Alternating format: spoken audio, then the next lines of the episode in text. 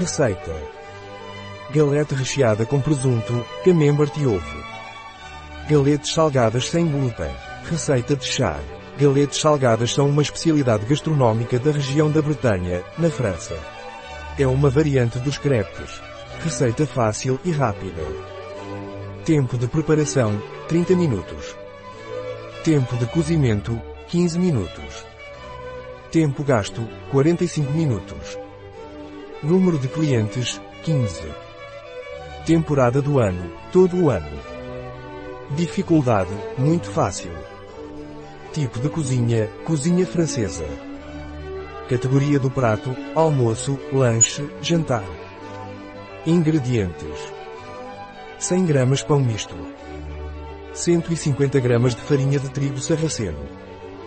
3 ovos inteiros. 50 gramas de manteiga. 120 ml de bebida vegetal. 580 ml de água. 2 colheres de chá de açúcar. Pitada de sal iodado. Presunto ibérico. Queijo creme camembert. Ovo inteiro. Passos. Passo 1. Coloque todos os ingredientes em uma tigela grande, exceto a manteiga, e bata até ficar homogêneo. Passo 2. Adicione a manteiga dourada e bata novamente até incorporar. Passo 3. Aqueça uma frigideira até que esteja praticamente fumegando. Passo 4. Unte a forma com um pouco de manteiga e adicione a quantidade certa de massa para cobrir o fundo da forma.